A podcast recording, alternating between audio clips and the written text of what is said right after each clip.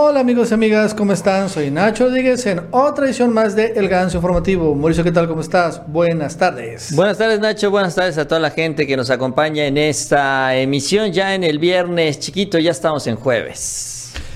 Oh, sí, la verdad es que está un gran programa porque vamos a hablar de cómo Claudio X González se ha puesto sumamente nervioso porque no vio venir y ya no es México, sino es el gobierno de Estados Unidos que ha empezado a investigarlo a él y a sus socios machuchones.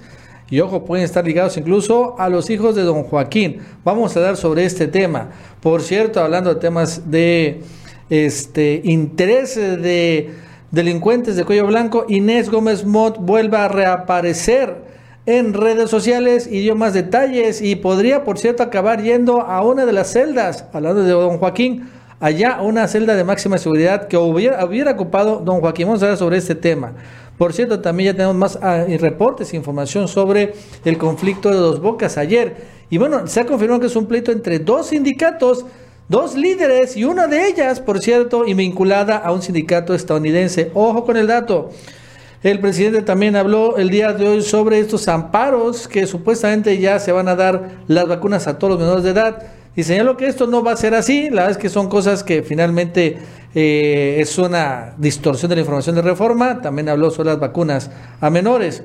El presidente, por cierto, también confirmó que va, a nombrar a varios exgobernadores, muchos ellos del PRI, como futuros embajadores y cónsules. Ojo con el dato, sigue este tema.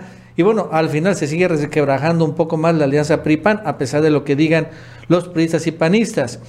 Y bueno, Mauricio también va por México, hablando de Claudio González, ya presentó una controversia constitucional, constitucional contra la revocación del mandato, porque bueno, han visto las más recientes encuestas y vaya, que López Obrador va a ganar y arrasar y realmente no quieren que eso suceda, o sea, que se dé esta votación. Esto y más el día de hoy en el Ganso Informativo. Así Nacho, como siempre, mucha, mucha información en este espacio. Les invitamos que nos acompañen durante los próximos minutos. Si les gusta este video, esta información, también les invitamos que se suscriban a este canal y les agradecemos mucho esas manitas para arriba porque esos likes nos ayudan mucho en estas redes sociales. Y bueno, Mauricio, el día de hoy reapareció finalmente la, la Inés Gómez Montt, ¿no? Otra vez en, Instagram. Y bueno, pues la verdad es que vale la pena leer el comunicado donde dice, eh, porque dice cosas muy interesantes. Dice, por ejemplo, como lo anticipé en un comunicado anterior, estoy informada que autoridades están solicitando más orden de aprehensión en mi contra. Ahora por asuntos fiscales por los que ya tenía acuerdos conclusivos con el SAT y la PRODECON. O sea, vamos a, ahí Mauricio a detenernos un poco. Y es que eh, Inés Gómez Mont que hay más órdenes de aprehensión se han liberado. Y del SAT. Y es que Mauricio, no sé si sabías, en 2016 el SAT eh, empezó a perseguir a Inés Gómez Mont porque había declarado ingresos menores a los registrados. Y al final, en ese momento, abrió una ah, investigación directamente, no, la, no el SAT, sino la Fiscalía, bueno, entonces, entonces Procuraduría por lavado de dinero. Y es un tema que trae de 2016. Inés Gómez Mont señalan que pagó, según esto, lo que debía. Pero bueno, al final, si te acusan por defraudación fiscal, al margen de lo que pagues de impuestos, pues tienes que enfrentar la acusación penal. Y es, todo indica, Mauricio, que esto es lo que le, han reactivado, porque es un tema, bien dice ella, que supuestamente ya concluyó, pero como lo vemos, no ha, no ha pasado. Sí, lo que hemos visto en el caso de la fiscalía y luego muchas órdenes de aprehensión o estas carpetas que se judicializan, eh, vemos que siempre hay como que un plan B o un plan C. O sea, no solo van con una sola orden de aprehensión o una sola acusación, sino que también meten varias. ¿Por qué?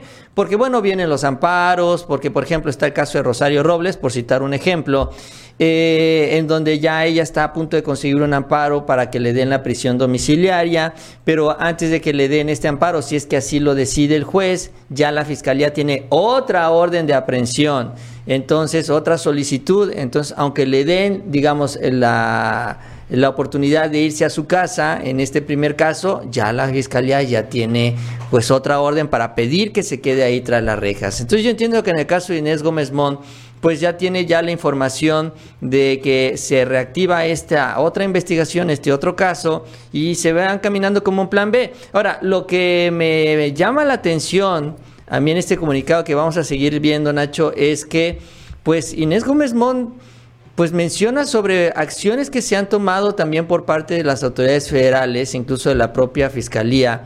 Y la pregunta es de dónde sacan la información.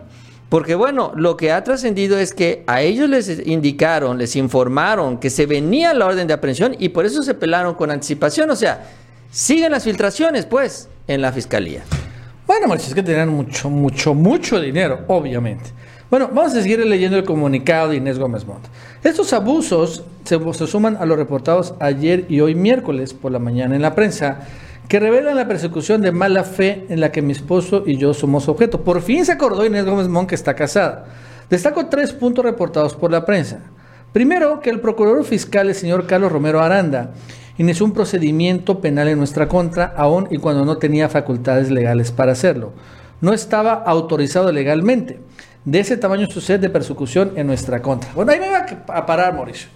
Ese, el, señala, dice que el procurador fiscal no tiene facultad para poner una demanda, pero Mauricio, el procurador fiscal es procurador, ¿no? O sea, al final él es fiscal, es ministerio público, él tiene en la Secretaría de Hacienda la autoridad precisamente para perseguir delitos, en este caso fiscales, y 50 otro tipo de delitos, interponer denuncias. Y eso es interesante porque aquí Mauricio habla del procurador fiscal que se llama Carlos Romero Aranda, al que también Mauricio le dicen exactamente lo mismo los científicos. Porque también fue este señor, el procurador fiscal, que puso la demanda contra los 31 científicos, digo entre comillas, porque realmente son unos burócratas, pillos y ladrones, y también dicen lo mismo estos científicos, ¿no? Que realmente él no debió haber puesto la denuncia, que quien la única instancia autorizada es la unidad de inteligencia financiera para poner las denuncias y entonces la UIF no puso la denuncia contra la Vespuga ni puso la denuncia contra los científicos y por lo tanto es indebido. Pero por lo que yo entiendo, Mauricio, cualquiera, hasta tú o hasta yo podemos poner denuncias, ¿no? De entrada, de entrada y más una Procuraduría Fiscal, más la institución encargada precisamente de investigar los delitos fiscales. Para eso es la Procuraduría Fiscal. Pero es interesante porque es el mismo argumento de los científicos. Sí, eso es lo que yo estaba pensando. ¿Para qué quieres una procuraduría si no puede hacer nada, no? O sea, pues para tenerla de adorno, nada más para pagar burocracia o qué. Eh, yo esta, esta nota, dice ella que lo vio en la prensa, la verdad es que yo no lo vi. Yo lo que alcancé a ver es que sí, el procurador fiscal compareció ante la Cámara de Diputados, ahí como parte de esta reforma eh, que se está buscando, ¿no? La miscelánea fiscal, esta propuesta que está presentando también el SAT para cambiar lo que es la recaudación de impuestos.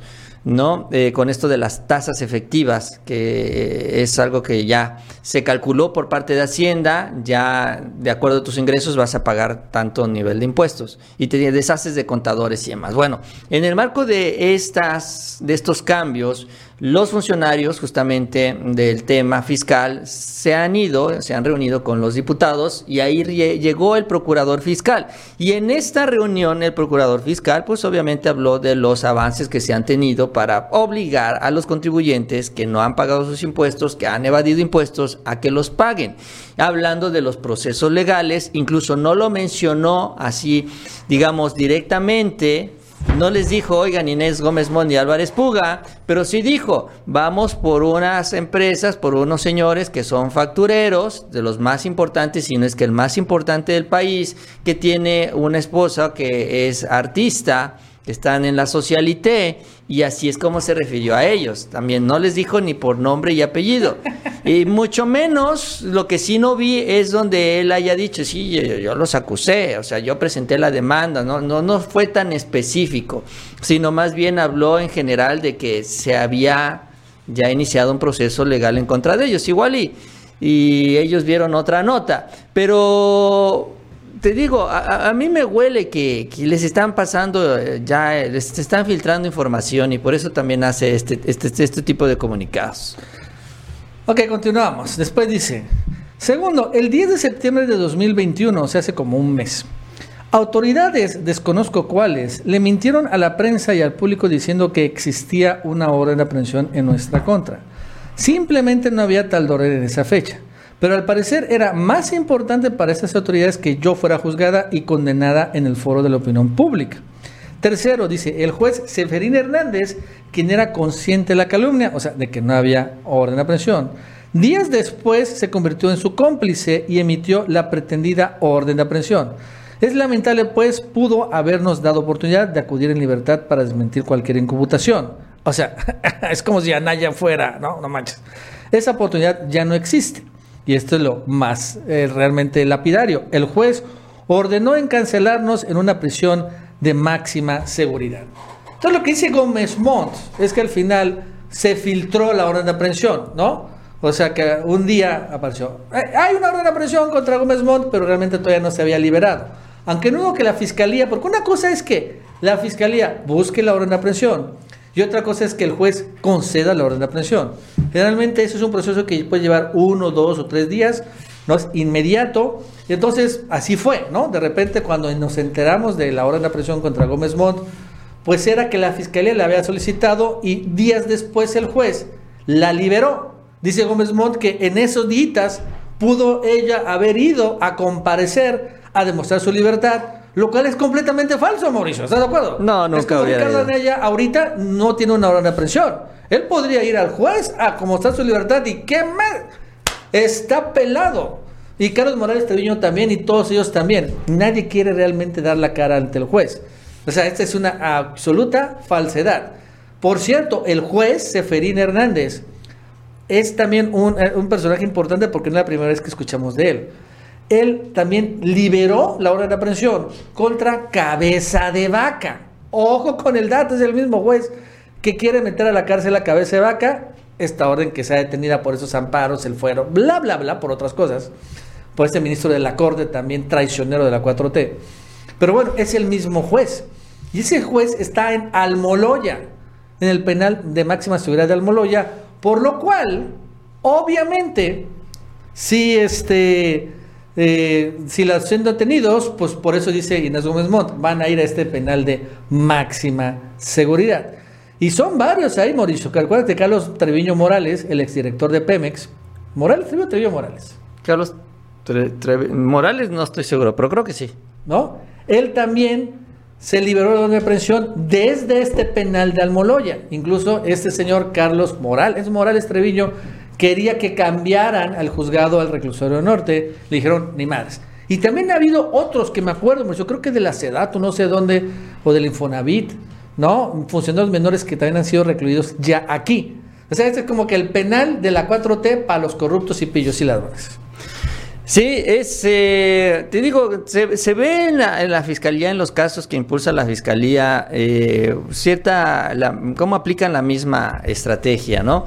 Y, y sí es absurdo creer que Gómez Montt iba a ir a presentarse ante el juez, a defender su inocencia. No hubiera sido exactamente lo mismo, no hubiera llegado por el temor a ser detenida. Como dices tú, en el caso de Ricardo Anaya lo ejemplifica muy bien, el de Carlos Treviño exactamente lo mismo. Eh, el problema es que esta estrategia, ¿no? Al final del día, esta estrategia de la Fiscalía lo que demuestra es que, pues, ah, sí hay carpetas, pero hay muchos fugados. O sea, este procedimiento o esta manera de actuar lo que les permite es que les llegue la información a todos ellos y que pues se escapen, se pelen, ¿no? Eh, entonces, eh, no ha sido tan útil en ese sentido. Inés Gómez Montt, quién sabe realmente dónde estén en estos momentos, si sigan en las Bahamas, si estén en Israel, en qué parte del mundo realmente se encuentren. No se sabe si ya se detuvieron los negocios, si sus empresas factureras están ya detenidas o si siguen trabajando, porque pues si siguen trabajando, siguen recibiendo comisiones, dinero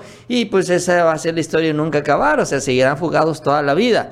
Entonces, eso tampoco lo sabemos. Y sigue sin, pues, sigue sin llegar a, a, las entrevistas importantes, sigue sin llegar a las comparecencias, porque aunque lo mencionó el procurador fiscal ahí en la Cámara de Diputados, nadie le preguntó más a detalle, sigue sin llegar a Palacio Nacional, el presidente todavía no ha hablado del tema, sigue sin llegar al Senado, Soy Chong tampoco ha hablado del tema, entonces todavía seguimos en esta burbuja de desinformación. ¿no? Y con la versión que pues maneja Inés Gómez Montt, que pues obviamente nadie le cree, y con los trascendidos que, que, ya se han manejado por ahí, como la posibilidad que eso también ya se ha mencionado, ya mandaron ellos un mensajito político por ahí, de que les interesa hacerse acreedores al criterio de oportunidad. Es decir, que están dispuestos a quemar a sus clientes, supongo que a quemar a Osorio Chong y quemar a otros personajes a cambio de su libertad. Que pues en el caso de Emilio Lozoya, que se ha discutido mucho, bueno, pues quieren eh, recurrir a eso y bueno, falta que la fiscalía, pues eh, sí, sí es válida la figura, sí es buena, pero pues se tiene que hacer bien, ¿no? Yo creo que la fiscalía tiene que actuar mejor. Y bueno, termina Inés Gómez Mons con lo siguiente. Aunque tengo mucho temor de que estos abusos continúen, tengo fe en que la verdad seguirá saliendo a la luz. Yo también, Mauricio, la verdad es que está saliendo a la luz. Y nuestra inocencia quedará demostrada. Eso la vez que no lo veo. Lo repito y lo sostengo. Soy inocente y esto es una injusticia. Me quieren callar, pero seguiré levantando la voz con todas mis fuerzas. ¿Quién te quiere callar, Inés Gómez Montt? O sea, esas son cosas que dices, bueno. De todos modos, como que Mauricio, creo que después de ese besto comunicado, como que fracasó la intención de Inés Gómez Montt y Álvaro Puga de negociar un criterio de oportunidad. Es lo que yo podría leer o sea, al final ellos pidieron el trato VIP 4T tipo Lozoya. Y le dijeron, no, ese trato ya ha sido cancelado. La verdad es que es una. ¿no? Ha sido un fracaso total para la 4T. Ya Lozoya incluso se lo van a quitar. Ese paquete ya no existe. Ahorita el paquete que te ofrecemos es, bueno, te vas a la cárcel. Nos dices todo. Metemos a la casa los peces gordos. Y ya después te liberamos. Ese sería el paquete pues tal vez no VIP, pero vamos a, vamos a ver así como que preferente. Y dijeron, no, ni más. Y aquí vemos, no, es una estrategia distinta que va a dar la cara. Como que muy frustrada Inés Gómez Montt, que bueno, pues van por ellos. Bueno, antes de seguir, recordamos que se suscriban, denle like y rápidamente vamos a otro tema, Mauricio. Hablando de, de, de, problemas, fíjate que a Claudio X González le, le saltó el, el sapo por donde no lo veía venir.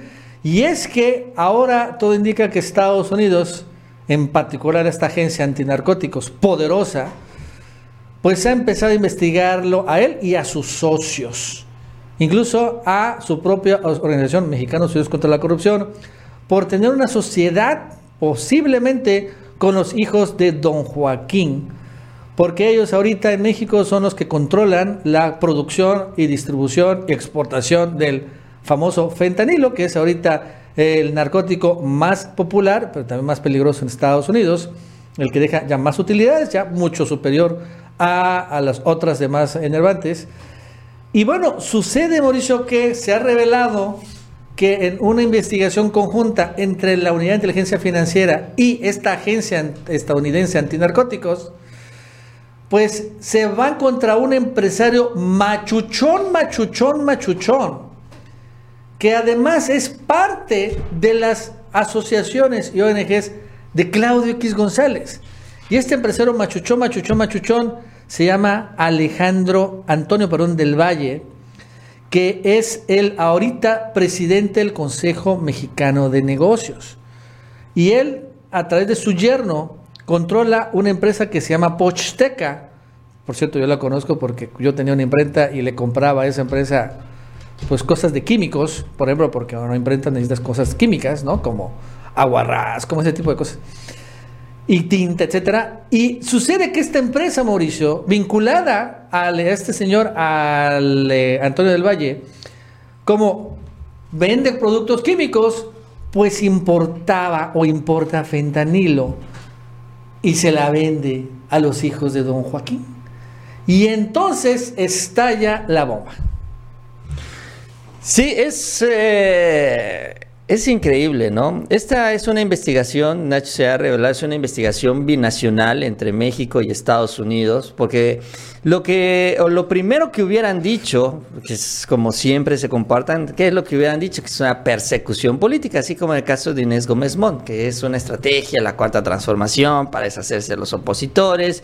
Antonio del Valle, eh, y este grupo que está involucrado, Antonio del Valle en lo particular es el presidente del Consejo Mexicano de Negocios, que ya hemos escuchado, es el grupo de los empresarios más ricos de este país, es un grupo que está opuesto al presidente López Obrador, que se ve afectado por iniciativas como la reforma eléctrica, que están operando incluso para que no se apruebe la reforma eléctrica entre otras muchas cosas más. Ellos son los que controlaban el sistema, son los que sometieron a los poderes presidenciales, a los presidentes del PAN y a los presidentes del PRI a sus intereses.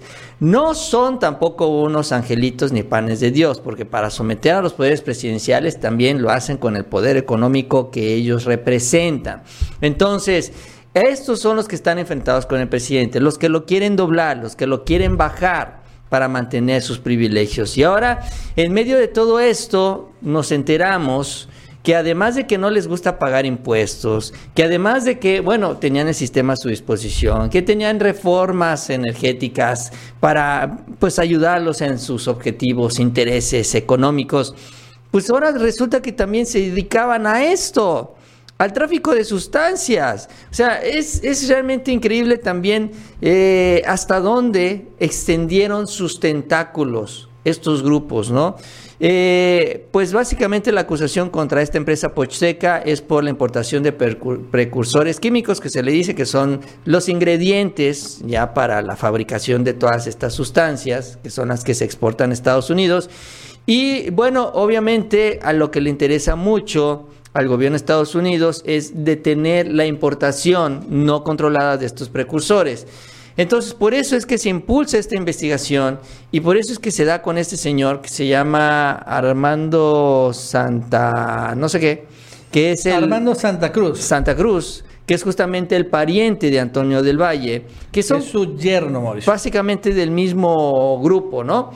Y todos involucrados, todos bien embarrados, todos activos y participando en las ONGs de Claudio X González. Este señor Armando Santa Cruz es consejero consultivo de Mexicanos contra la Corrupción. Entonces, al final están dando en el corazón de estos empresarios machuchones, poderosos, que financian todos este tipo de ataques, por ejemplo, ahorita campañas por el tema de la reforma eléctrica, todos involucrados y bueno, ahora, bien dice Mauricio, lo interesante es que está siendo investigado no solo por la UIF, no solo por Santiago Nieto, sino por la DEA. Ojo con el dato. Ya está ahí. Este, incluso el día de ayer, este grupo Posteca, que es un grupo muy importante, se desplomó las acciones por estas investigaciones que embarran, repito, a Antonio del Valle, presidente del Consejo Mexicano, y también a Claudio X González porque ahora como va a decir. No sé si te das cuenta, Mauricio, esto no está haciendo los medios nacionales de comunicación. Nadie ha dicho esto. Esto aparece en algunos sitios web paralelos, alguna prensa alternativa, pero no se ha mencionado casi este tema, de que al final están investigando al presidente del Consejo Mexicano de Negocios. Es como si investigara, Mauricio, a Mark Zuckerberg, o más bien dicho, a Jeff Bezos, por narco. O sea, de ese nivel. Porque, repito, es el grupo de los hombres más multimillonarios de este país. Y él es el presidente de ese grupo. Y ahora él lo está investigando, y no el gobierno mexicano, sino el gobierno estadounidense. Lo curioso es que el gobierno estadounidense ha respondido positivamente porque para ellos sí les interesa mucho el tema. Y fue por esta razón, comentan algunos, que aceptó por fin reabrir la frontera terrestre. Con estas condiciones de la vacuna, etcétera, etcétera, pero bueno, es muy importante reaperturar. O sea, es un poco mira, aquí te tengo esto. ¿Qué crees? ¿Qué crees United States of America? Ahorita que llegó Blinken, ¿no? Aquí te tengo al empresario machuchón. Y no, no te entrego los hijos de don Joaquín. Te entrego, esta es la perversidad del López Obrador, al empresario asociado. El socio que, bueno, porque todavía tiene respetabilidad, pues aquí está. Y pues Ahora que va a decir, eso, son perseguidos políticos, pero ¿qué? Pero de los gringos, ¿no? ¿No? Y eso sí está muy fuerte. La verdad es que esto, esto seguramente va a acabar en, en órdenes de aprehensión y en, obviamente, congelamientos de cuentas, ya UF está ahí, incluso seguramente ya están congeladas las cuentas, pero bueno, la prensa mm, está muy callada sobre este tema. Y se entiende, obviamente, ¿no? Le están pegando a sus patrocinadores. Sí, no, las cuentas de esta empresa ya están congeladas, o de una filial, porque tiene varias filiales, esta empresa Pochsteca. Y además de esta empresa Pochsteca, que es la que pertenece a este grupo que maneja el Consejo Mexicano de Negocios, también hay otras 49 empresas, son 50 empresas que están involucradas en esta investigación. Lo terrible de todo es que, bueno, son empresas que están bien establecidas, bien conformadas, que cotizan en la bolsa, donde supone que se da una mayor transparencia, o sea, que están metidos en el marco legal, o sea, están realmente son, son empresas legales, entre comillas, y que se dedican a esta actividad. O sea, que disfrazan sus ingresos eh, a través de estos grandes mecanismos. Ahora, la pregunta es, ¿qué tantos más tentáculos tienen en esta industria?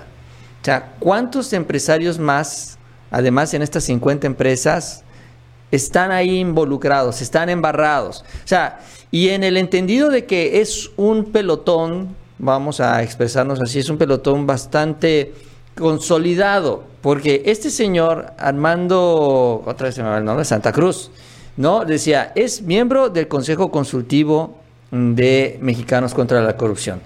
Él encabeza su propia ONG que se llama Mexicanos Unidos contra la Delincuencia. ¿Y sabes qué hace esta ONG, Nacho? Pues cumpliendo su papel en la estrategia que impulsa Claudia X González, que es presentar amparos.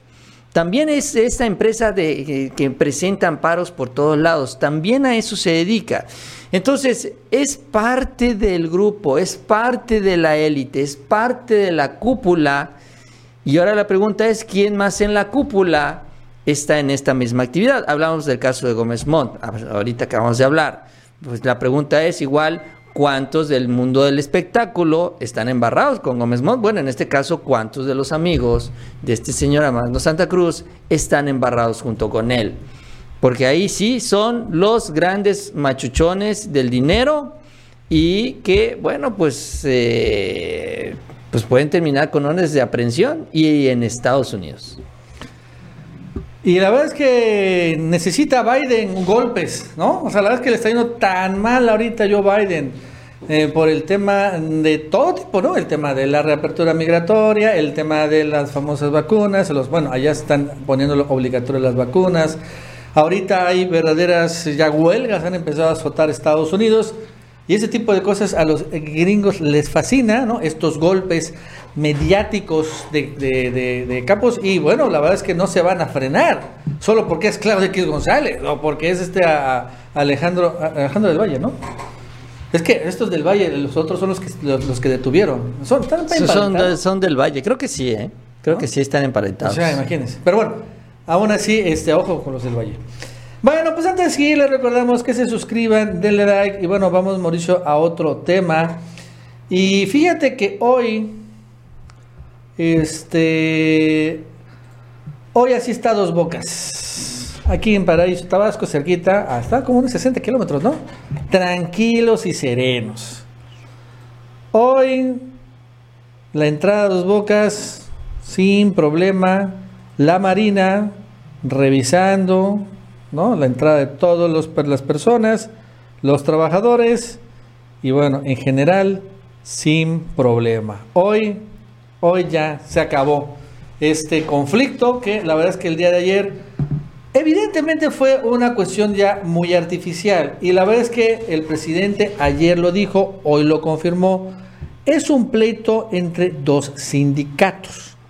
O más bien dicho, un sindicato le quiere quitar la titularidad del contrato colectivo al otro sindicato.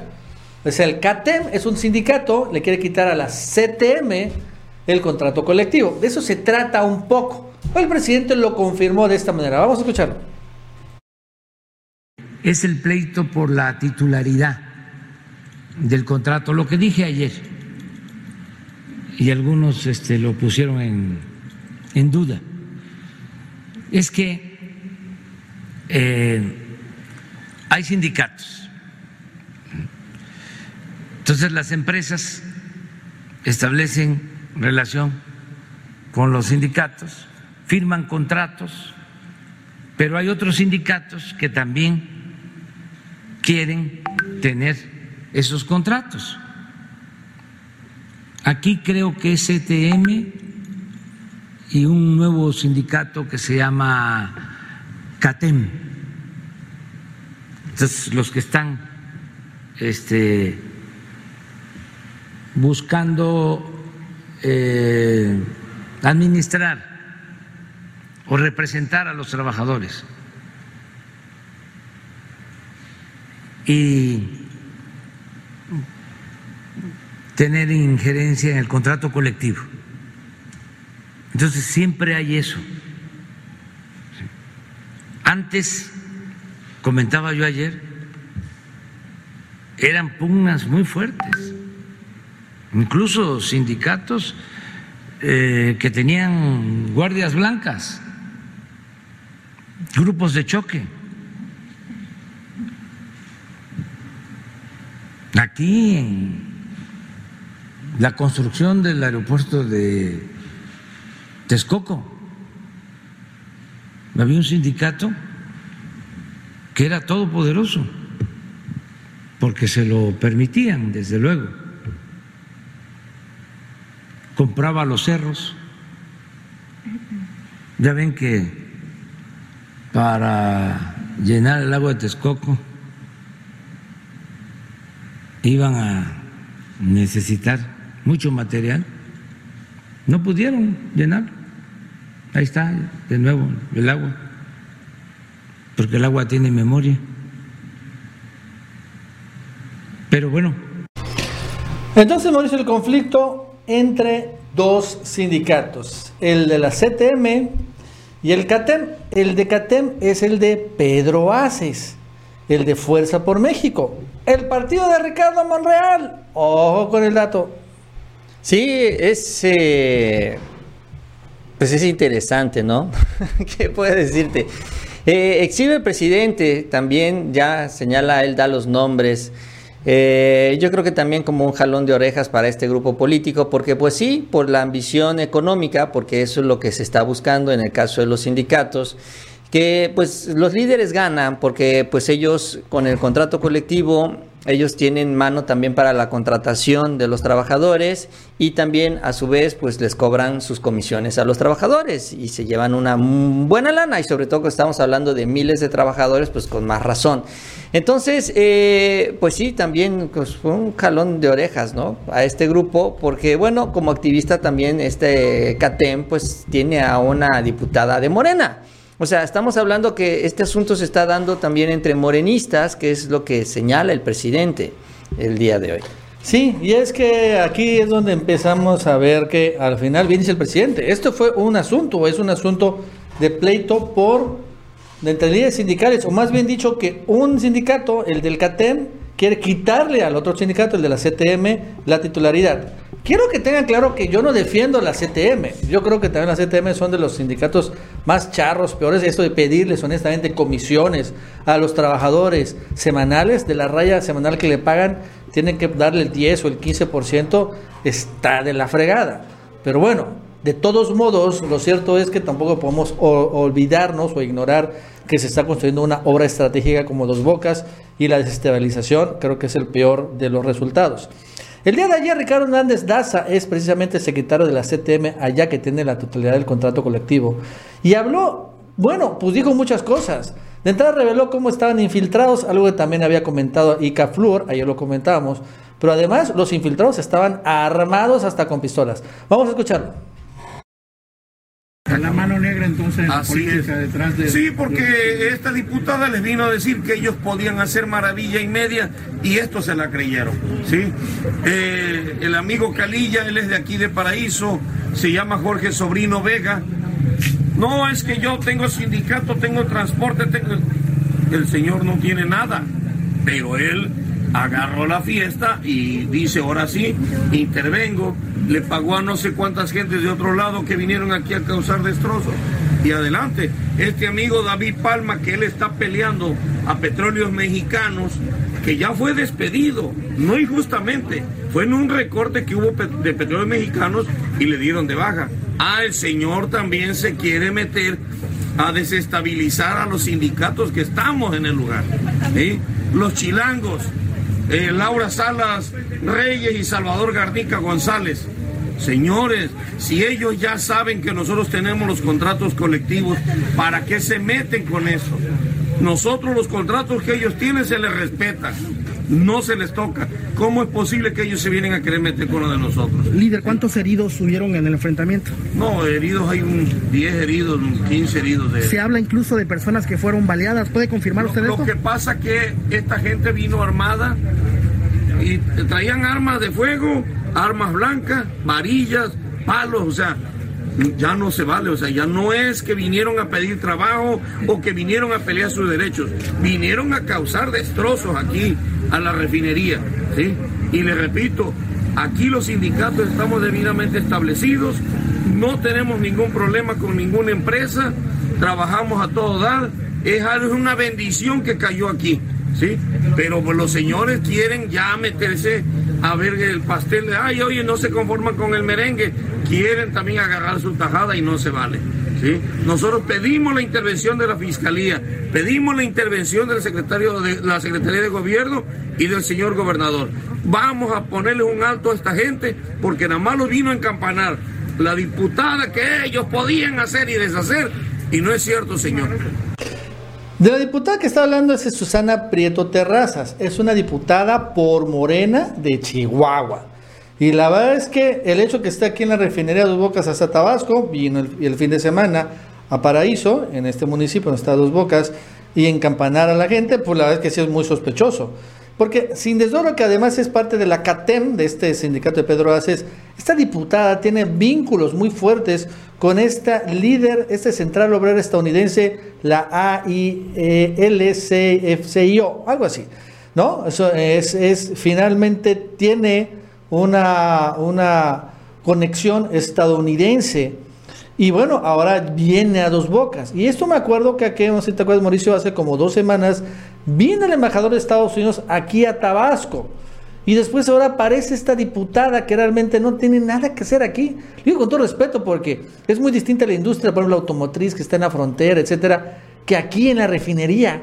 Trabajadores petroleros, ella nunca ha venido a Tabasco hasta yo sé, y de repente pues agita esto, genera tantos problemas, inestabilización, acusa de malas condiciones laborales cuando realmente los propios trabajadores dicen que no están así.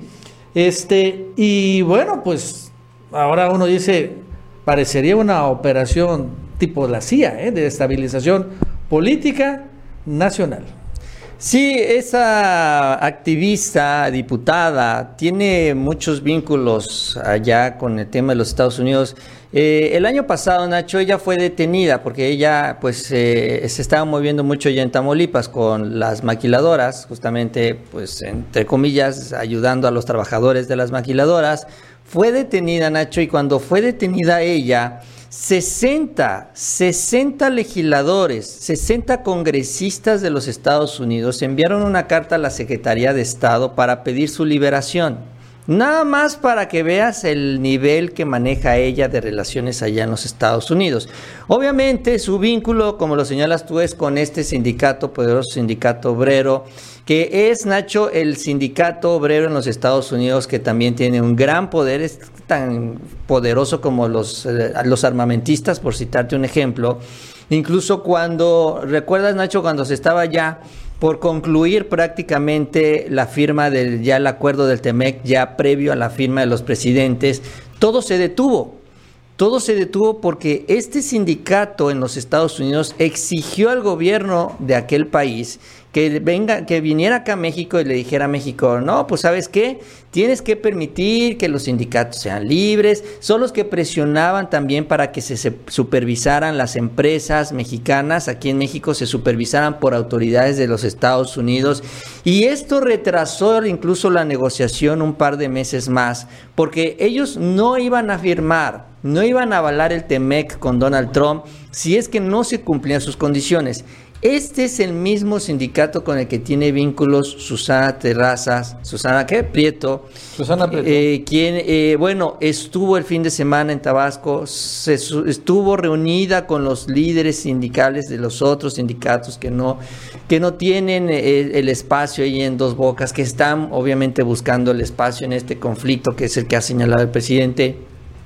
Y que, por ejemplo, lo que se acusó el día de ayer, porque también Ayer los dos aparecieron en los medios nacionales y Susana Prieto empieza ya también a manejar una agenda incluso en contra de la secretaria de Energía, Rocío Pero, por ejemplo, ayer lo que señalaba este señor Ricardo Hernández es que un grupo de 100 personas se disfrazó con los trajes estos naranjas y se metió con un, en un agujero que había en la barda de la refinería. Y dice que ahí es donde se alcanzaron a meter, lo cual es preocupante porque dices, bueno, pues cuál es la seguridad que existe en la refinería. Y que estas personas se meten por este agujero que está ahí y que eh, llegan armados y son los que empiezan a generar el desastre. Entonces, esa es la acusación que hace este señor. Luego Susana dice, no es cierto, nosotros no metimos a nadie, pero el caso es que ayer se dio el enfrentamiento. Y quien lo está capitalizando, obviamente, ahorita es Susana Prieto, que está hablando con todos los medios. Ayer hablamos, vimos un video con Pedro Ferriz de Con, también habló con Pepe Cárdenas, hoy sale en la portada de Reforma, también habló con Pascal en imagen. O sea, está haciendo una gira con todos los chayoteros hablando de lo mal que está la situación en Dos Bocas y acusando además que Rocionale es la gran cómplice de todo esto. Entonces, eh, sí, yo no se pregunta, pues, ¿qué hace la diputada de Morena? Pues trabajando en contra de la cuarta transformación. Entonces, eh, pues sí, es parte de lo que ha venido revelándose en este asunto de Dos Bocas. Bueno, Mauricio, vamos a hablar ahora de algunas noticias de Morena interesantes que se han revelado. De entrada, Mauricio, el día de ayer se confirmó un nuevo nombramiento en Morena de el nuevo eh, representante Morena ante el Este es un cargo muy importante porque finalmente es el que da la cara, batalla, pelea, guerrea con Lorenzo Córdoba y Ciro Morayama. Antes el representante era Sergio Gutiérrez. Y la que hizo un gran papel como representante de Morena ante el INE. Sin embargo, él, que era diputado federal, en esta legislatura fue ascendido a presidente de la mesa directiva. O sea, entonces, pues no pudo ocupar los dos cargos al mismo tiempo. Y bueno, ya cedió su cargo y bueno, Mario Delgado nombra a otro diputado federal, pero este tabasqueño, a Mario Yergo, a como el nuevo representante de Morena ante el INE. Y ese es el video. Vamos a verlo. Amigos, amigas, tengo el gran placer de informarles que el Comité Ejecutivo Nacional ha decidido nombrar al diputado federal por Tabasco, Mario Yergo, que aquí me acompaña, como el nuevo representante ante el Instituto Nacional Electoral por parte de Morena. Le agradecemos a Sergio Gutiérrez el gran trabajo que hizo al frente de esta representación y lo felicitamos porque ahora él encabeza la mesa directiva de la Cámara de Diputados. Y le damos la bienvenida a Mario para que sigas defendiendo a nuestro movimiento en la mesa del Instituto Nacional Electoral. Muchas gracias, presidente. Muchas gracias el voto de confianza al Comité Ejecutivo Nacional de Morena. Decirle a los compañeros militantes que tendrán una voz combativa en el seno del Consejo General del INE defendiendo los intereses de Morena. Muchas gracias, presidente. Muchas gracias por este voto de confianza a usted y al Comité Ejecutivo Nacional. A defender los triunfos de Morena. Muchas gracias. Mario Yergo no es muy conocido para la uh, a nivel nacional, pero oh, siendo tabasqueño Mauricio, nosotros sí lo conocemos. Y la verdad es que les podemos comentar que es una persona muy combativa, es un gran polemista, realmente, ¿no? Fue un gran tribuno porque también ha sido diputado eh, varias veces aquí en Tabasco local, no sé si fue federal, por cierto. Y eh, se enfrentó incluso con un gobernador, el gobernador periodista Arturo Núñez y su esposa, siendo diputado, lo persiguió este gobernador. De lo peor fue en ese momento, él era priista, por cierto, ¿no? Pero ya tiene rato en ese momento él eh, se empezó a unir a Adán Augusto López Hernández. En ese momento es cuando se funda Morena y bueno, Adán Augusto se vuelve pues el primer senador por Morena en Tabasco, porque era del PRD. después se vuelve dirigente, se fue dirigente, ¿no? Dan Augusto. Sí. Ahí se une Mario Yergo desde el inicio en Morena. Este, y bueno, al final se convierte en una persona muy cercana al hoy secretario de Gobernación. Adán Augusto es gobernador, lo nombra en una secretaría de gabinete aquí en el gobierno. Y después, bueno, acaba como secretario de Gobernación y vemos, Mauricio, la influencia tremenda que tiene todavía Adán Augusto ahí. Y por esta razón llega Mario Yergo. La verdad es que sí va a ser un gran papel. Sí, es eh, una es una pieza del secretario de Gobernación. Con esto también Mario Delgado, pues de alguna manera eh, envía la señal de que habrá un trabajo conjunto, ¿no? Con el titular de la CEGOP. Porque bueno, él va a representar al partido de Morena, él actualmente es diputado federal, entonces va a dividir su tiempo en estas dos actividades. Y, eh, y, bueno, él fue representante morena en la elección del 2018 aquí en el estado de Tabasco, en el Instituto Electoral Local, o sea que ya también tiene experiencia en este cargo. Entonces eh, se había dado con la salida de Sergio Gutiérrez, que se fue de, que llegó de diputado y presidente de la mesa directiva, había llegado un joven que se llama Eurípides Flores, creo que así es como se llama y que había tenido unas participaciones y sin embargo pues parece que no no estaban tan a gusto con el trabajo de él. Incluso Sergio Gutiérrez una vez tuvo que quitarse la camiseta de presidente de la mesa directiva y se tuvo que poner la camiseta de representante Morena. Fue para allá, pidió el día libre en la Cámara de Diputados, ¿no? Para debatir ahí ante los consejeros sobre el tema de la revocación de mandato. Yo creo que ahí fue donde dijeron, no, ¿saben qué? Necesitamos a un personaje que pueda llenar la silla eh, ocupar esta silla que deja Sergio, porque Sergio la verdad es que hizo muy buen papel, destacó en esta posición, tanto así que ahí está como presidente de la mesa directiva y reconocido por sus compañeros diputados. Eh, y bueno, pues ahora llega Mario Yergo a cumplir esta, esta función. Entonces, otro, pues otro tabasqueño también en una posición importante. Bueno, antes de seguir, le recordamos que se suscriban, denle like, Mauricio, y bueno, vámonos a otro tema. Fíjate que eh, el día de hoy, de ayer, ¿no? El Va por México, mm, bueno, lo que queda Va por México, ha presentado ante la Corte una acción de inconstitucionalidad en contra de la ley de revocación del mandato. Esto fue una acción que presentó eh, los coordinadores del PAN, del PRD y del PRI.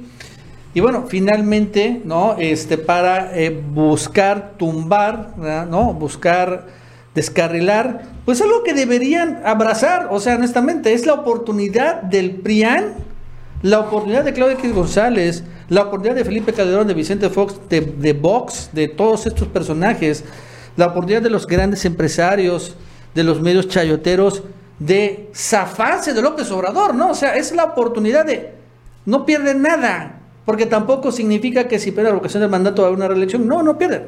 Es su, es su oportunidad, ¿no? De, de zafárselo, de frena, ya chinguen. De todo frena si ha agarrado el tema de la revocación del mandato y qué bueno, ¿no? Cuando menos ahí está, no, hay que hacerlo para sacar al viejito del poder. Ok, perfecto. Pero estos cuates lo que quieren es esto, ¿no? Tumbar. están ahora sí eh, siendo, peleando a favor de Obrador, vamos a llamarle así. ¿Por qué? Bueno, por obvias razones. En las encuestas de revocación del mandato, el presidente la última que vi Mauricio obtiene 75% a favor de que continúe contra un miserable 25% que les gustaría que se fuera antes. Y esto, si se da una elección así, porque finalmente va a ser el presidente que va a llegar a las urnas, va a ser una boleta en donde va a estar el nombre del presidente, la gente va a votar, pues va a ser un efecto López Obrador monumental, que obviamente va a generar una inercia muy positiva para las elecciones después estatales que vienen el próximo año. Sí, esto, pues es que sí, la, la, oposición tiene su propia estrategia, tiene sus propios movimientos, sus prioridades, tiene a sus dirigentes y sus líderes, como el caso de Claudio X González, en esta fotografía que es la que se viralizó esta semana. Eh, y bueno, y esto hay que tomarlo así en cuenta, sobre todo porque, mira, quien trata de disfrazar también estos intereses que se mueven ahí en la oposición es Ricardo Monreal. Ricardo Monreal cuando llega, se aprueba esto de la revocación de mandato, la ley federal, porque ¿qué es lo que están impugnando? La pregunta. Dicen, es que la pregunta, la ley se habla, es de revocación de mandato, dicen, y la pregunta no habla de revocación. ¿Por qué? Porque la pregunta dice, ¿estás dispuesto a que el presidente salga por la falta de confianza o estás dispuesto a que ese presidente se quede porque ha hecho bien su trabajo? Algo así, ¿no? Para decirlo, pero la idea es esa, ¿no? se dan los dos puntos, tanto como que el, tono negativo y el tono positivo. Entonces dice la oposición, es que el tono positivo no, porque no estamos hablando de un refrendo, es una revocación. Hay que dejarle nada más la parte donde dice pérdida de confianza. Entonces, eh, lo que hace Morena en la Cámara de Diputados es que dice, no, pues ya con la mayoría, de una vez sacamos la mayoría y la pregunta como, como la pensamos, ¿no? no tanto en un refrendo, pero no en un tono negativo, con la pérdida de confianza, que es lo que quiere meter la oposición. Y entonces llega al Senado y dice Ricardo Monreal, ay, es que tenemos que negociar, vamos a negociar con la oposición, vamos a hacer un consenso con los opositores, con el bloque opositor, vamos a cambiar la pregunta. Y entonces van y se sientan a negociar y llegan a este resultado. O sea, esta pregunta es donde viene lo que quería poner la oposición, que es la falta de confianza, y lo que quería poner Morena, que es, bueno, pues el apoyo, ¿no? La confianza, ¿no? Entonces, al final, dice Monreal, vamos a aceptar este cambio porque lo que no queremos es que se judicialice la ley de la revocación de mandato. No querían que presentaran controversia constitucional. Y ya vemos al final que a la oposición no le interesan los acuerdos, que a la oposición lo que le interesa es seguir con su propia línea, capitalizar políticamente lo que puedan ellos en contra de la cuarta transformación. Entonces, ¿para qué andar peleando y discutiendo con ellos ahí en el Senado, ¿para qué esgrimir este argumento que dice Morreal? Es que vamos a alcanzar acuerdos para que no lo judicialicen, si lo terminan haciendo al final. Entonces, esto tiene que quedar también como una lección para el coordinador parlamentario de Morena en el Senado, para que tampoco aguade tanto las iniciativas del presidente por los consensos, porque al final de cuentas a la oposición no les interesan, porque saben, como dices tú Nacho, que van a perder miserablemente y por eso no quieren ellos que se dé la revocación de mandato. Mira, esta la encuesta te la encontré, Mauricio. ¿Está de acuerdo la revocación del mandato? 74% votaría para que siga López Obrador en la presidencia y apenas 21% para que se salga finalmente. Y sí, pues eso es lo que no quieren. Por cierto, rápidamente, otras, Mauricio, también es una encuesta interesante, dice de Varela, pero bueno. Habla de los candidatos de Morena, ¿no? Vemos a Marcelo Ebrard y Claudio Sheinbaum prácticamente empatados entre la población general y entre los morenistas. Realmente yo también veo un empate entre ambos, ¿no? Y Ricardo Monreal, bueno, muy, muy, muy rezagado. Yo creo que aquí habría que poner a Dan Augusto, también que ya se está medio colando como los presidenciables. Este incluso veo demasiado a Ricardo Monreal, pero bueno. Ahí sí veo un empate entre Claudia y Ebrard y honestamente creo que este empate va a durar durante todos estos años.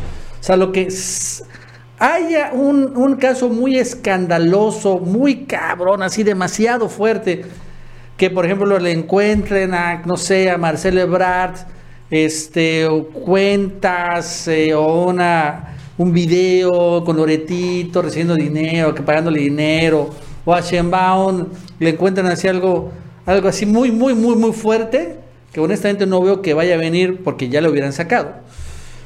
Van a quedar así al final. La verdad es que sí va a haber un empate técnico y pues este cualquiera de los dos va a ser muy buen candidato.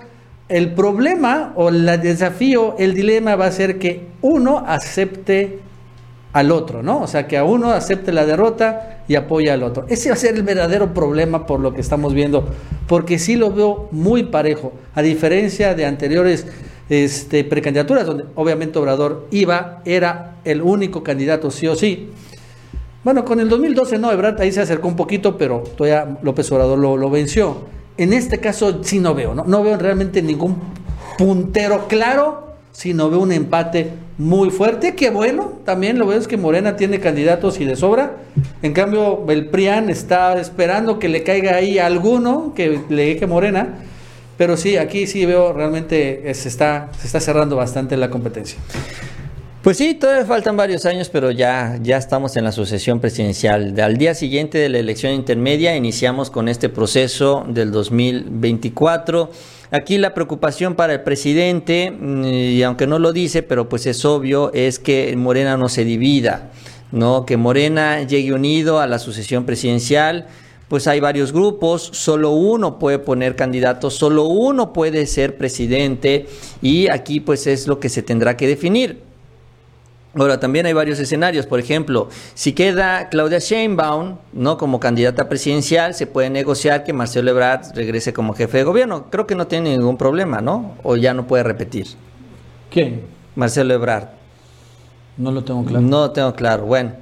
Eh, bueno, o si no puede repetir, pues caemos en el mismo escenario, porque pues... Pero sería, sería creo que una mala salida para hacer, sería muy chambista Ebrard ahí, ¿no? Pues es que sería el acuerdo, porque son los dos cargos políticos más importantes que se van a poner sobre la mesa. Es que lo que La presidencia de la República y la jefatura de gobierno de la Ciudad de México. Pero es que Ebrard tiene, pues por así decirlo, un acuerdo con López Obrador de hace mucho tiempo. En el 2012 cuando compitieron ambos, Obrador y Ebrard, por la candidatura del PRD, hubo una encuesta, López Obrador ganó por poquito, pero ganó, pero por un puntito a Ebrard.